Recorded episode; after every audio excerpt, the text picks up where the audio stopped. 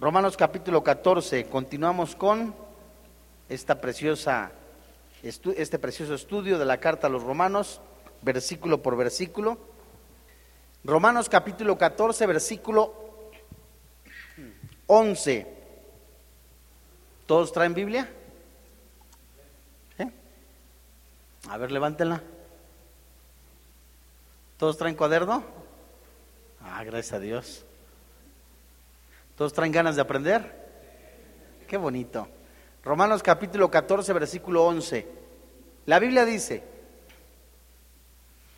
porque escrito está, vivo yo, dice el Señor, que ante mí se doblará toda rodilla y toda lengua confesará a Dios.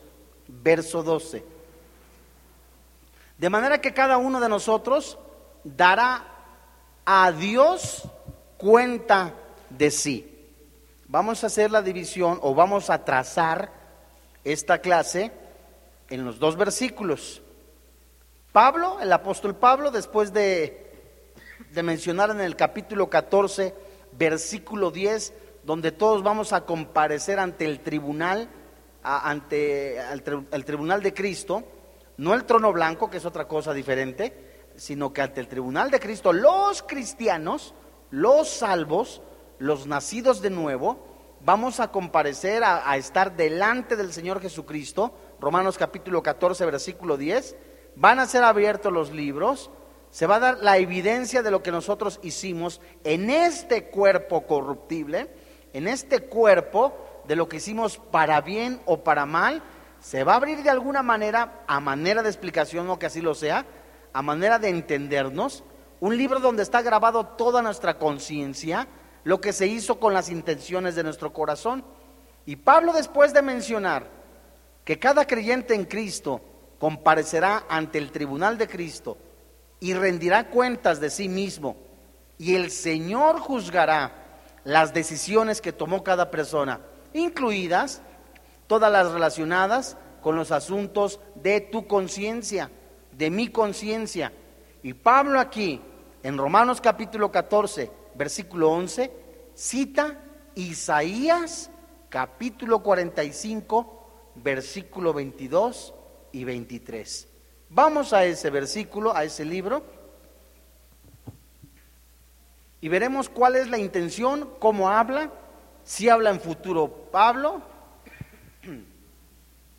de algo que ya se cumplió o que está por cumplirse. Isaías 45, capítulo 45, verso 22.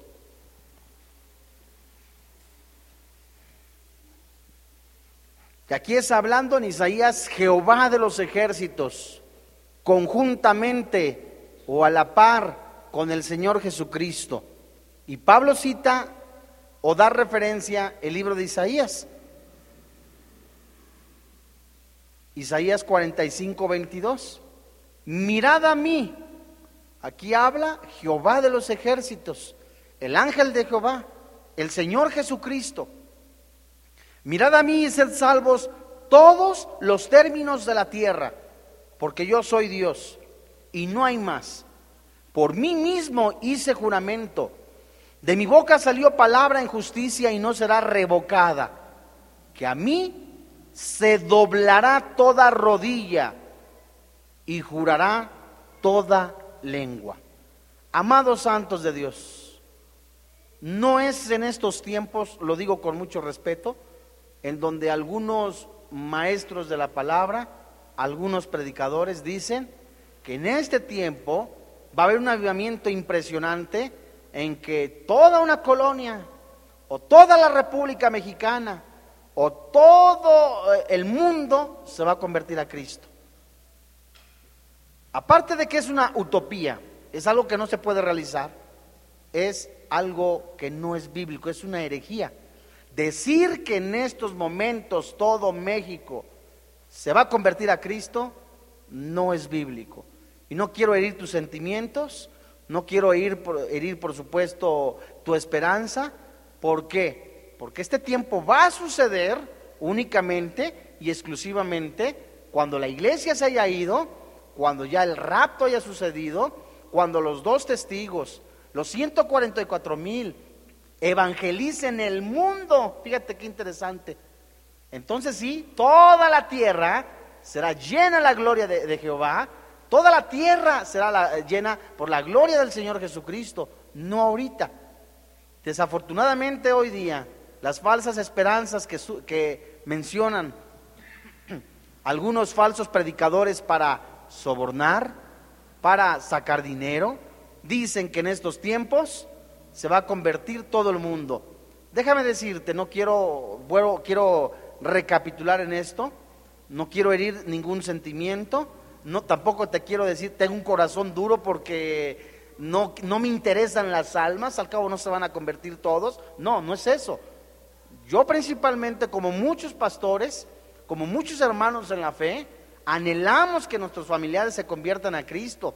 Anhelamos que el país de alguna manera conozca de Jesús, pero la Biblia nos dice otra cosa. La Biblia, el Espíritu Santo que conoce los corazones, que conoce la vida de cada una de las personas, que dice aún que cuando se fue la, la, iglesia o aún antes de la iglesia, habrá hombres amadores de sí mismos, vanagloriosos, orgullosos, soberbios, que lucrarán de la fe, harán mercadería de ella. Y la Biblia dice que estos hombres también verán tantas cosas ya cuando nosotros no estemos en la gran tribulación Habrá hombres que verán mortandad impresionante en el mundo, satanismo, brujería, y la Biblia dice, no se arrepentirán. Es decir, la Biblia nos anuncia y nos dice la condición del ser humano, del corazón duro. Claro que Dios quiere que todo mundo se convierta. Claro que Dios anhela que le escuchan, pero el hombre no anhela escuchar a Dios. La luz verdadera, Juan capítulo 1, versículo desde el 5 en adelante, cuando Juan el Bautista le van y le preguntan, ¿eres tú el Cristo? No, yo soy, solamente soy una voz en medio del desierto, anunciando al que viene, en el cual yo no soy digno ni de amarrar las agujetas, por decirle de esta manera. Y esa, esa luz que vino a los hombres, que vino esa verdadera luz, vino a los hombres, pero los hombres no amaron la luz, amaron más las tinieblas.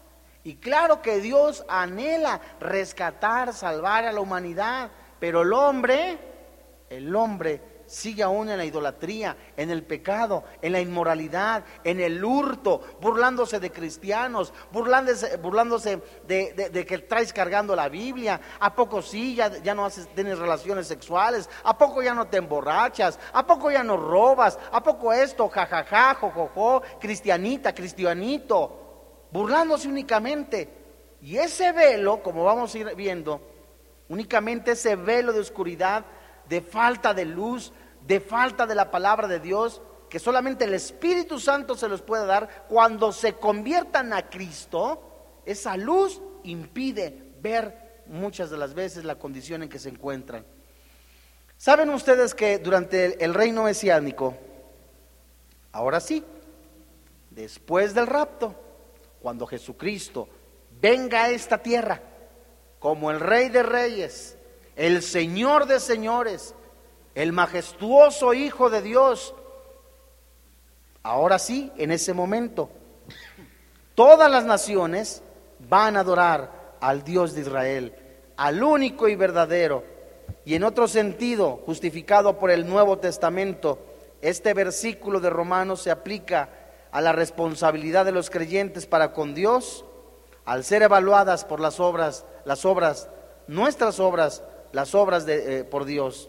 Al asignar un significado adicional a estas palabras, Pablo se refiere al reconocimiento universal, es decir, aquí en Romanos capítulo 14, versículo 12, 11 y 12, habla de un tiempo futuro. Habla de un tiempo en el que Jesús, el Señor, se le dará la honra y la gloria juntamente, igual que al Padre Celestial. Después del arrebatamiento, Israel será instrumento para la conversión de las naciones al final de los tiempos. Vayamos al Salmo 2. Y vamos a ver con cuidado cómo es de que toda rodilla, toda rodilla, las huestes espirituales de maldad, los demonios, todas las naciones, todo lo animado, todo lo inteligente, adorará al que vive eternamente, al Señor Jesucristo. En el Salmo 2, todo el universo inteligente es llamado a adorar al Señor Jesucristo como Señor y como Dios. Vamos a leer este salmo y únicamente lo vamos a, no lo vamos a trazar parte por parte, pero si tienes tu cuaderno y tienes tu, tu plumita, te voy a dar referencias, ya que se divide en cuatro vívidas cápsulas o cuatro secciones en las que se puede mostrar la condición del mundo. Salmo 2, verso 1. ¿Por qué se amotinan las gentes y los pueblos piensan cosas vanas? Se levantarán los reyes de la tierra y príncipes consultarán unidos contra Jehová y contra su ungido, diciendo, rompamos sus ligaduras y echemos de nosotros sus cuerdas. El que mora en los cielos se reirá, el Señor se burlará de ellos. Luego hablará a ellos en su furor y los turbará con su ira. Pero yo he puesto mi rey sobre Sión, mi santo monte. Yo publicaré el decreto. Jehová me ha dicho, mi hijo eres tú, yo te engendré hoy. Amados santos de Dios, antes de continuar avanzando, logramos, eh, vamos a dejar que el Espíritu Santo nos hable y nos diga, ¿de quién habla aquí? De Cristo. Y es Jehová hablando. Jehová me ha dicho, mi hijo eres tú, yo te engendré hoy. Pídeme y te daré por herencia a las naciones y como posesión tuya los confines de la tierra. Un pequeño paréntesis. Esto literalmente se refiere al Señor Jesucristo. Y hay personas que dicen, la Biblia dice que eres un buen predicador. Y te dan este versículo. Ya ves, el Señor te va a dar todas las naciones, todo el mundo. Y ya empiezan a repartir. Te vas a ir a América, Colombia, Ecuador. Y a nosotros, pues bueno, con que nos dejen Zacatlán de las manzanas, pues nos conformamos, ¿no? Pero este versículo se refiere a Jesucristo. Fíjate muy bien. Verso 9. Los quebrantarás con vara de hierro, como vasija de alfarero los medusarás, desmenuzarás. Ahora pues, oh reyes, ser prudentes, admitid amonestación, jueces de la tierra, servid a Jehová con temor. Y alegraos con temblor, honrad, fíjate con atención, verso 12 honrad al Hijo para que no se enoje y perezcáis en el camino, pues se inflama de pronto su ira. Bienaventurados todos los que en Él confían. Amados santos de Dios, el Salmo 2 hace un resplandecer de forma progresiva su foco poético sobre cuatro vívidas escenas que se relacionan con un motín de la humanidad contra Dios. Los versículos 1 al 3, anótalo por favor, muestran categóricamente la rebelión humana contra el Señor y su ungido el Cristo. Te recordarás cuando leas tú eh, los evangelios cuando Jesucristo citó este salmo. Jesús, cuando en su discernimiento, en su omnisciencia, se dio cuenta de que las naciones, los presidentes, los jueces, los césares, por decirlo, los césares, se juntaron para ver qué hacían. Y esto muestra la rebelión humana contra el Señor Jesucristo y su ungido. Hablamos del versículo 1 al 3. Imagínate que una persona viene, tú eres la autoridad, viene y te da una patada en las espinillas. ¿Qué tiene que suceder? Tiene que haber una reacción a, a ese hecho. El Dios de los cielos, el Dios poderoso, el Dios que se indigna, es lo que significa la ira. La ira es una indignación al ver que se juntan contra, eh, para rebelarse en contra de Dios, tiene una reacción. De los versículos 4 al 6 eh, hay una reacción divina. Dios actúa en base de su ira perfectamente equilibrada. En la perfección de Dios no tiene los arranques emocionales de aventar ahí. Eh, imagínate, se enoja y le da una patada a un querubín y va por allá de, la molestia, ¿no? ¡Ya me enojé! O de repente, como algunos de nosotros nos enojamos y aventaste las llaves. No, Dios tiene una ira equilibrada. Y esta se muestra de los versos 4 al 6. Y, de los versos 7 al 9, muestra el gobierno divino. Estos versos mencionan la, la, relación de la Trinidad. Cita el nacimiento de Jesús. Fíjate qué interesante. Por favor, te suplico en el amor del Señor Jesucristo que lo, lo que estás anotando llegues a tu casa a estudiarlo. Tanta riqueza que hay en el Salmo 2. La condición del mundo, el tiempo en que se juntaron para, para traicionar al maestro y apresarlo, la reacción de Dios. Y aquí de los versos 7 a 9 muestra el nacimiento de Jesús y su resurrección. Y del verso 10 al verso 12 muestra un Dios justo que le enseña al ser humano la responsabilidad humana. Es decir, ¿qué es la responsabilidad humana? Tú decides si sigues a Dios o niegas a Dios. Tú decides emborracharte el fin de semana o tener relaciones sexuales fuera del matrimonio, adulterar, fornicar, robar. A eso la Biblia le llama responsabilidad humana. Y alguno dirá, ay Dios mío, pero ¿cómo me pasa todo esto? Tú eres responsable. Tú tuviste una decisión. Es que yo no sabía, pero tenías una conciencia. Romanos capítulo 2, versículo 15. Una conciencia que Dios puso ahí en tu, en tu vida, en tu corazón, la cual está grabada, la misma que te dicta que es bueno y que es malo. A eso se le llama responsabilidad humana. Yo soy responsable de mis decisiones. Yo soy responsable de lo que hago. Y a eso cuando llega, llega delante de Dios la ira, el Señor es ungido, el Señor Jesucristo, en lugar del juicio, aquí todavía, como veíamos al principio, da una oportunidad para el arrepentimiento. Dios dice Pedro, hablándole a los judíos, Pablo hablándole a los gentiles, que se arrepintieran, que era el tiempo de arrepentirse. Y ahí a, lo mejor nos duele a nosotros, yo tengo cerca de, desde 1990 hasta este año 2014, diario oro por mi papá. Yo sé que en algún momento Dios va a tocar su corazón, pero no tenemos que cansarnos, ¿verdad? Tenemos que seguir orando, Dios mío, toca su corazón, que el Espíritu Santo hable a su vida y diario en la mañana, en la tarde, oro por mi papá, por mis familiares que, que han oído de Dios. Pero muchos de ellos tienen un velo, ¿verdad? No se dan cuenta.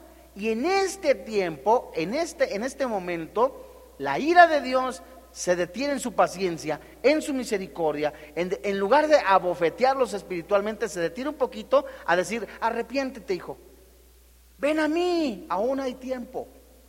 Y a eso son llamados.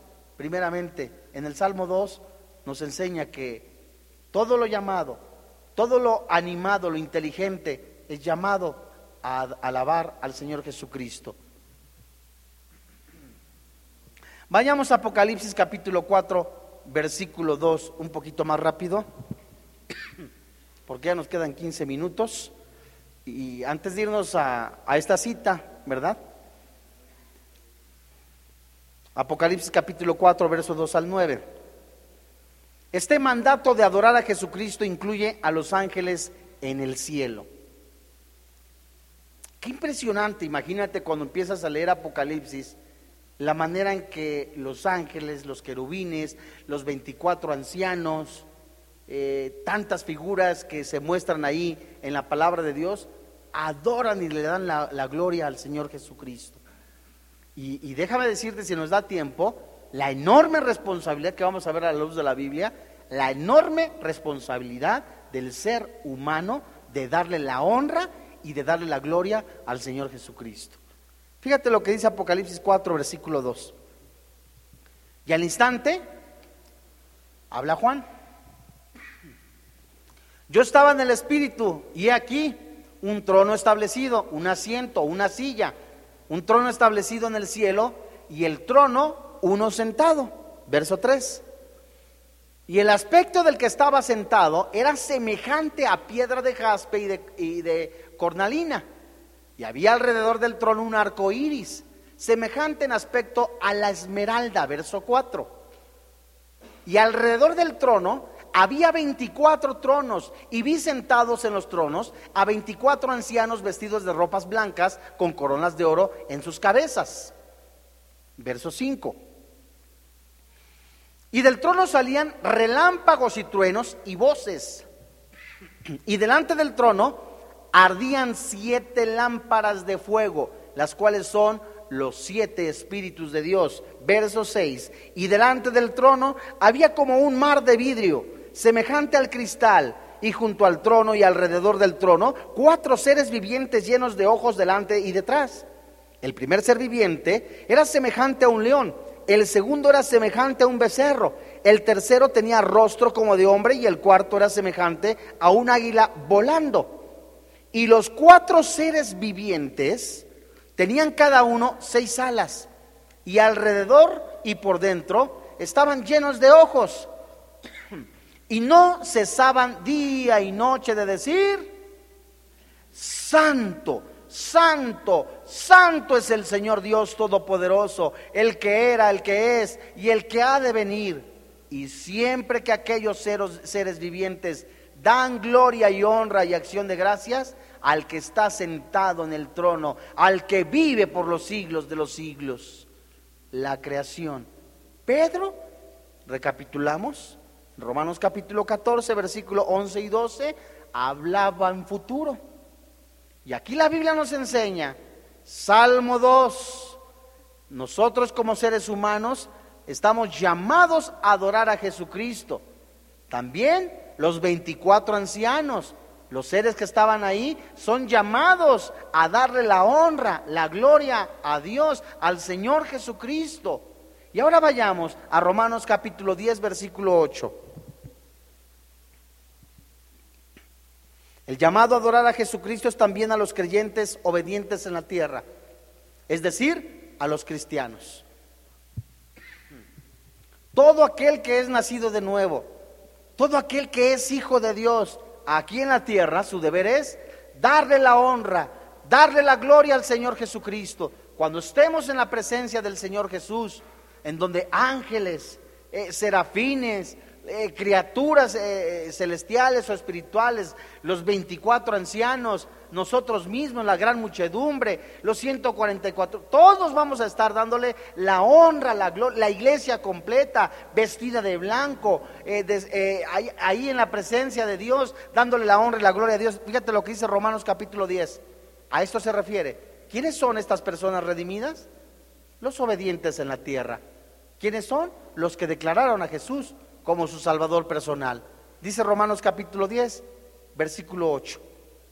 Más que dice, cerca de ti está la palabra, en tu boca y en tu corazón. Esta es la palabra de qué? ¿Qué predicamos nosotros los cristianos? ¿Qué, ¿Qué, anunciamos nosotros a través de nuestra vida? ¿Qué anunciamos a través de nuestros hechos? ¿Qué anunciamos a través de nuestra conducta?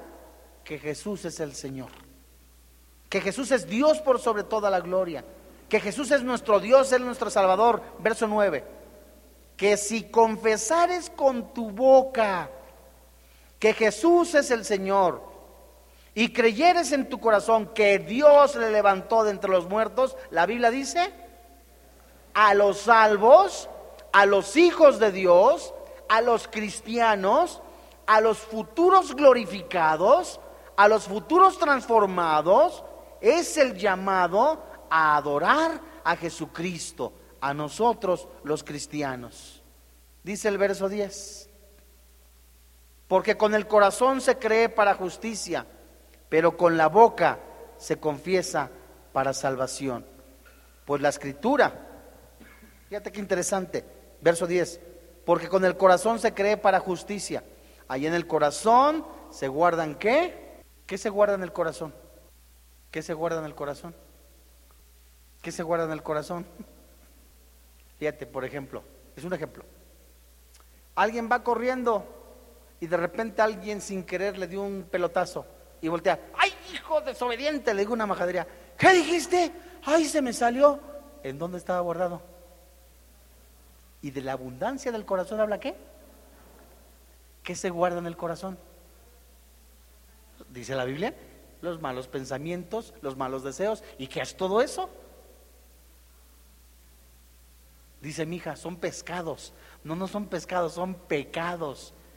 Dice la Biblia en Romanos 10, porque con el corazón se cree para justicia. Ahí en el centro del corazón, cuando alguien es, es convencido, ve su condición, es verdad, soy esto, soy aquello, viene el Espíritu Santo, eh, le concede el don del arrepentimiento porque vio que iba a hacer la decisión de seguir a Jesucristo. Creo con todo mi corazón que soy pecador, me arrepiento, decido seguir a Jesucristo, confieso con mi boca que Jesús es el Señor. Dice la Biblia, verso 10.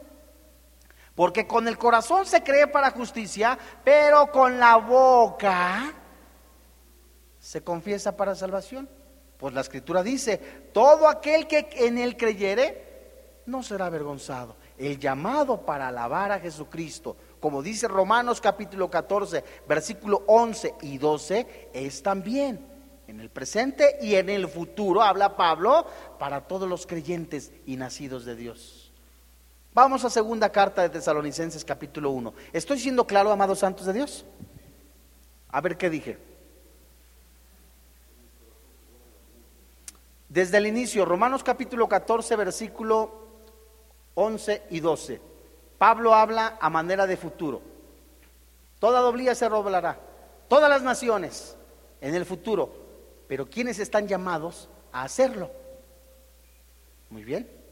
Primero, ¿quiénes? Nosotros.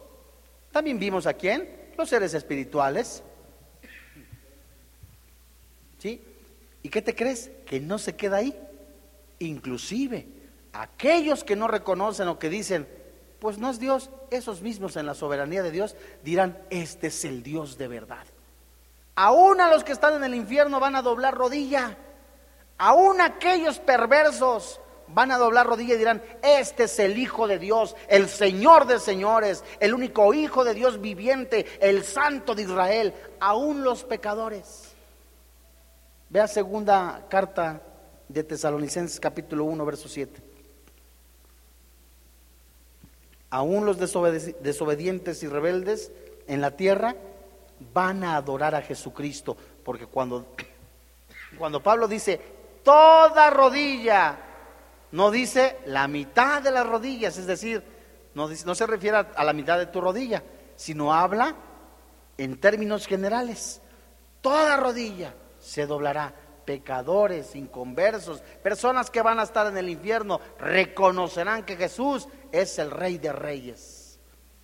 Y en la segunda carta de los tesalonicenses, capítulo 1, verso 7, la Biblia dice, y vosotros que seis atribulados, Pablo habla a los cristianos, daros reposo con vosotros, es decir, anímate uno con otro cristiano, Dios mío, ya no aguanto las cargas, ya no aguanto las persecuciones, ya no aguanto aquello, ya no aguanto lo otro. ¿Sabes? Anima al otro cristiano.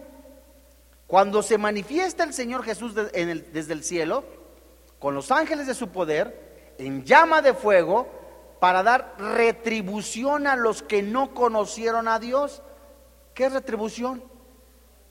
Es como un pago, como lo que te ganaste por lo que hiciste. Aquellos que vivieron en pecado, que escucharon de Jesús, que dijeron, no es cierto, son puros cuentos, son mentiras. Aquellos inclusive que se negaron a abandonar el pecado, el adulterio, la fornicación, aquellos que inclusive tomaron la Biblia para engañar a las personas y sacarles dinero, aquellos que engañaron y se burlaron del Señor Jesucristo, estos también doblarán la rodilla al Rey de Reyes y al Señor de Señores, porque Él es Dios por sobre todas las cosas. Dice el verso 8. En llama de fuego para dar retribución a los que no conocieron a Dios ni obedecieron al Evangelio de nuestro Señor Jesucristo, los cuales sufrirán pena y, ¿qué dice la Biblia? Qué triste.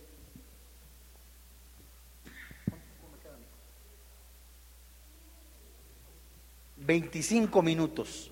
Gracias, mi hijo. Dice la Biblia, los cuales sufrirán pena de eterna perdición. Qué impresionante es que hasta ahorita la Biblia, que el Espíritu Santo muestre la misericordia del Señor Jesucristo. ¿Has oído cantidad de veces o algunos la palabra de Dios en cuando Dios te dice abandona tu pecado? Y si ya la Biblia dice que inclusive algunos que no son salvos van a doblar la rodilla, ¿no será mejor que tú le permitieras al Espíritu Santo que dejara que te hablara tu vida, que abandonaras el pecado, que abandonaras la falsa manera de vivir o esa felicidad ficticia y que de verdad como un hijo de Dios llegaras a los pies de Jesús? La Biblia es clara cuando nos dice los cuales sufrirán pena de eterna perdición eterna perdición, excluidos de la presencia del Señor y de la gloria de su poder. Qué triste para una persona que se, conformó, que se conformó durante 50, 60 o 70 años. Vivir para el adulterio, vivir para la fornicación, vivir para la, la, idolatría, vivir para el pecado, vivir para los placeres, 70 u 80 años. Y decir, esta es la vida comamos, bebamos, disfrutemos de mujeres, disfrutemos de alcohol, de drogas, disfrutemos de esto, de esto. Total, nadie ha regresado para mostrarnos si verdaderamente Dios existe. Y Gálatas nos dice, de Dios nadie se burla. Qué terrible es, amados santos de Dios, un alma excluida de la presencia del Señor y de la gloria de, su, de su poder. Si así las personas que están, que no conocen a Jesucristo, qué terrible es que no conozcan a Jesús. Tienen una preocupación, una angustia, un desesperar, algo y un chocho. Dios mío, ya tienen problemas económicos o, alguna necesidad, van y compran el tequila y a emborracharse. Qué triste es que no sepan que Jesús tenemos el consuelo, la esperanza, la fortaleza, el camino, la verdad, la vida. Él es la fuente de agua viva. Si eso, si aquí en la carne, aquí en la carne es terrible no, no saber de Jesucristo. Es terrible estar excluido, no poder tener acceso a la presencia de Dios aquí en este planeta. ¿Qué será eternamente? ¿Qué será eternamente cuando alguna persona, algún jovencito, alguna señorita dijo, ah, pues es mejor tener relaciones sexuales aguantarme a las burlas? ¿Es mejor tener relaciones sexuales con el novio o que me deje que me manosee? No importa, como todos son iguales, todos lo vamos a hacer. No, guárdate con integridad. Si se burlan de ti porque eres cristiano, vale la pena soportar, aguantar durante 20, 30, 40 años, comparado a qué se compara una gloria venidera, santos de Dios. ¿A qué se compara una eternidad en donde el Rey de Reyes, el Señor Jesucristo, no solamente te dará un cuerpo nuevo, ya no tendrás hambre, no tendrás necesidad de nada, no tendrás necesidad de luz, porque el sol de justicia, el Señor Jesucristo, alumbrará completamente todo el universo. Y no quisieras de verdad decirle, Señor, reconozco que es terrible. Así, así, si aquí en este, en este planeta es terrible. En un momento de angustia, de desesperación, de decir, qué terrible es, no es conocer a Jesucristo. Pero confía, dice el Señor Jesús. En Apocalipsis también dice, bienaventurados, dichosos aquellos que, que lavaron sus ropas en la sangre del Cordero estos mismos son llamados a alabar al Señor Jesucristo. Todos nosotros somos llamados a, alabar al Señor Jesucristo. Qué triste es que hayas pasado 60, 70 años en este planeta y no hayas conocido, no hayas descubierto el propósito del que, por qué estuviste en este planeta. Fue únicamente nacer, crecer, reproducirse, amasar dinero, viajar para allá, viajar por acá, sin saber qué es lo que Dios tiene para tu vida. ¿De qué le sirvió al hombre ganarse el mundo si su alma está perdida? ¿De qué te sirvió a ti alma decir, tengo bienes, tengo aquello, tengo lo otro, tengo prosperidad, tengo autobuses, tengo lo otro, mañana me, van a ser candidato? ¿De qué te sirvió todo esto si seguramente hoy o posiblemente hoy vengan a pedir tu alma? Hoy en esta noche es urgente que tú dejes que el Espíritu Santo hable a tu vida que dejes de verdad, te dejes tú de alguna manera convencer y que eres llamado a darle la honra y la gloria al Señor Jesucristo. Vamos a orar. Porque también Cristo padeció una sola vez por los pecados, el justo por los injustos, para llevarnos a Dios siendo a la verdad muertos en la carne, pero vivificado en espíritu, el cual también fue y predicó a los espíritus encarcelados diciéndoles, yo soy el Dios de dioses, he tenido victoria. Bendito Dios, te alabamos y te bendecimos. Esta palabra que tú has hablado a través de tu palabra, de tu misma escritura, confesar. Esta palabra significa reconocer, afirmar o estar de acuerdo. ¿Qué propósito hay para que el ser humano exalte a Cristo? ¿Qué propósito hay para que el cristiano alabe, glorifique y reconozca y doble su rodilla ante Jesús? ¿Sabes cuál es? Para que todos honren al Hijo como honrar al Padre. Para que todos al honrar al Hijo estaremos honrando al Padre. Si Dios es glorificado en Jesucristo, Dios también va a glorificar en sí mismo. Por tanto, amados santos de Dios, hoy en este día. Es urgente que tú reconozcas, confieses a Jesucristo como tu Señor y como tu Dios. Eres sido, has sido hoy en este día llamado a darle la honra y la gloria de Dios. Has sido llamado hoy, hoy en este día a doblar tu rodilla y reconocer que Jesús es el Rey de Reyes. La iglesia ha sido llamada hoy y en el futuro a reconocer eternamente al que vive, al Señor Jesucristo. Por tanto, si hay alguna consolación en Cristo, si algún consuelo de amor, si alguna comunión del Espíritu Santo, si algún afecto entrañable, si alguna misericordia, nada hagas por contienda o por vanagloria. Antes hazlo con humildad, estimando a cada uno de los demás como superiores no mirando a cada uno por lo suyo propio, sino cada cual también por lo de los otros. Amigo que me escuchas hoy en este día, cristiano, haya pues en vosotros este sentir que hubo también en Cristo Jesús, el cual, siendo en forma de Dios, no estimó al ser igual a Dios como cosa que aferrarse, sino que se despojó a sí mismo tomando forma de siervo hecho semejante a los hombres, y estando en la condición de hombre, se humilló, y asimismo haciéndose obediente hasta la muerte y muerte de cruz, Dios le exaltó hasta lo sumo y le dio un nombre que es sobre todo nombre, para que en el nombre de Jesús se doble toda rodilla de los que están en los cielos y en la tierra y debajo de la tierra, y toda lengua confiese que Jesucristo es el Señor para la gloria de Dios Padre. Darle la honra y la gloria, doblar nuestra rodilla al Señor Jesucristo, es reconocer que Él es Dios por sobre todas las cosas. Él es soberano, Él es grande, Él es fuerte, Él es poderoso. Doblar la rodilla ante Jesucristo es doblar la misma rodilla al Dios viviente, a Jehová de los ejércitos, porque el Padre y el Hijo son uno mismo. Hoy en este día, ya abandona el orgullo. Ya Jesús ha tocado varias veces a tu corazón. Hoy hay muchos que han escuchado Biblia, Biblia, pero no viven, no viven conforme a la voluntad de Jesús. muchos han escuchado a un Jesús, pero de acuerdo a sus perspectivas, no a la Biblia.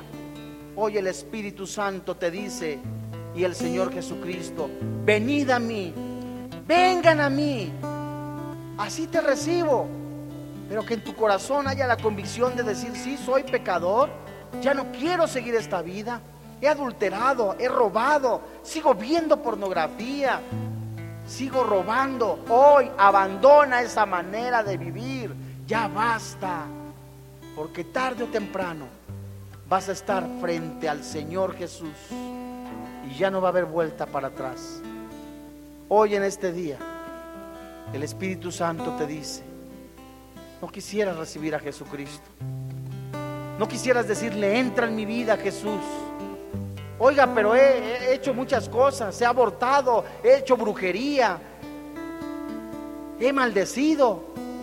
Bendito seas, dice el Señor, porque desde hoy, si confías en mí, dice el Señor Jesús, si me confiesas como tu Señor y como tu Dios, y ahí desde lo profundo de tu corazón doblas la rodilla, estarás conmigo en el paraíso, en la vida eterna. ¿Qué debo de hacer? Preguntarás. Conmigo esta oración. Padre, yo reconozco. Yo reconozco que soy pecador. Hoy en este día, tú has hablado a mi vida a través de tu palabra. Reconozco que tú eres el único camino, Jesús, que he sido llamado para reconocerte, que he sido llamado para alabarte y bendecirte. Creo que tú moriste en la cruz, que pagaste mi pecado, que todos mis pecados fueron lanzados a lo más profundo del mar, que quedaron clavados en la cruz y que fueron cubiertos con tu sangre. Creo que tú resucitaste al tercer día Hoy decido seguirte. Decido confesarte como mi Salvador personal. Hoy creo que tú Jesús eres mi Señor. Hoy creo desde hoy que estaré eternamente contigo. Hoy decido confesarte con mi boca y creer en mi corazón, Jesús, que tú eres mi Señor. Hoy en esta noche te doy gracias, Padre, por quien ahora vive y reina en mi corazón, Cristo Jesús. Amén.